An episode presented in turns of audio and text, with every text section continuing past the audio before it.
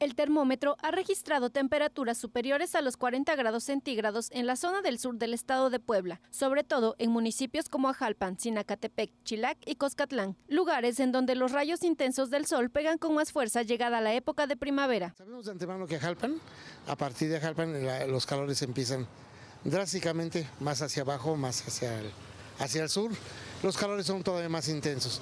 Pero aquí en Ajalpan es donde, donde iniciamos los calores fuertes. Y aunque el confinamiento mantiene a los habitantes en sus casas, quienes salen recurren a las sombras. Sin embargo, también ahí el termómetro registra 36 grados centígrados. Además, los sombreros y las sombrillas no son suficientes para ocultarse de los intensos rayos del sol. Las autoridades de protección civil han recomendado no exponerse a los rayos solares, mantenerse hidratado y evitar golpes de calor. Las autoridades de salud también informaron que las enfermedades como gripa han incrementado debido al intenso calor. Lo que estamos haciendo ahorita es eh, invitando a las personas a que cuando el calor esté en su máximo esplendor, su máximo máxima capacidad, pues que no hagan actividades al, a, la, intemperie, que lo hagan siempre debajo de, de una sombra.